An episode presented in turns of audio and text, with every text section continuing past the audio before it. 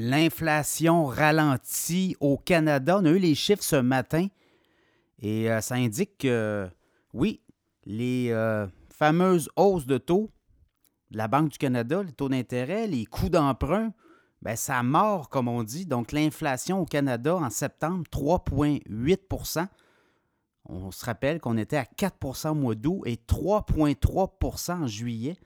Donc, on le voit là, c'est. Euh, on m'a dit, il y a du mordant. Et là, ben, ça ajoute euh, des éléments à la preuve parce que la Banque du Canada doit se réunir le 25 octobre pour euh, décider si on augmente de nouveau le taux directeur. Et là, ben, je pense que les, euh, réflexions pourraient porter à dire on a terminé le travail, ça mord, les hausses, les nombreuses hausses. Là, on parle quand même plus d'une dizaine de hausses successives depuis mars 2023, ben ça, ça, comme on dit, ça cogne, ça fait effet.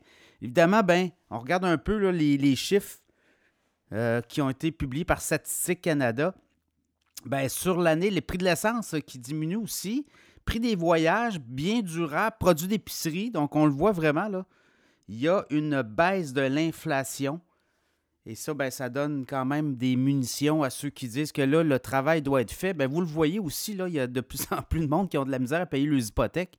On ne paie que les intérêts sur les hypothèques. Là. Dans certaines institutions financières, c'est plus de 20% des prêts résidentiels où les gens sont en amortissement négatif. Et là, à un moment donné, il faut que tout ça connaisse une fin, que les taux redescendent. Euh, éventuellement, on va le voir, 2024, ça va redescendre.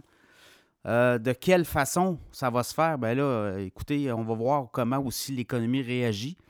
Mais pour le moment, vous l'avez vu, le deuxième trimestre, c'était très pénible, l'économie canadienne, troisième trimestre aussi. Donc, je pense que là, on n'a pu plus jouer avec euh, les hausses de taux. Le travail est fait, on le voit, l'inflation. Et là, l'autre chose, remarqué, le prix de l'essence a diminué aussi au mois d'octobre depuis deux semaines. Donc, on pourrait avoir éventuellement, au mois d'octobre, encore une baisse de l'inflation. Et là, ben, ça serait encore des signaux positifs puisque l'idée pour les banques centrales, c'est ramener le taux directeur à 2, mais l'inflation à 2 aussi.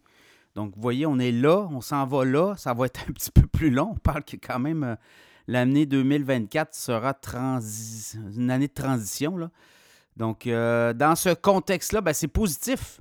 Si le baril de pétrole se remettait à monter, puis là, on le voyait, les prix de l'essence ont diminué quand même. Euh, de façon importante depuis les dernières semaines, ben ça aussi, ça va amener de l'eau au moulin. On le voit l'épicerie aussi, les prix tendent à vouloir redescendre. Donc, dans ce contexte-là, l'inflation ben, descend, tant mieux. On va le voir, là, mais 4% euh, ça, c'était le mois d'août. Mois de septembre, 3,8% Donc, euh, à suivre. Euh, mais je pense que là, pour les hausses de taux au pays, hausses de taux directeur, ben, c'est terminé. Euh, c'est ce que je dis depuis un certain temps, mais je pense que là, on devra se rendre à l'évidence. L'inflation diminue, semble sous contrôle et on le voit, là, les prix se stabilisent tranquillement. Donc, euh, à suivre, mais l'inflation ralentit au pays.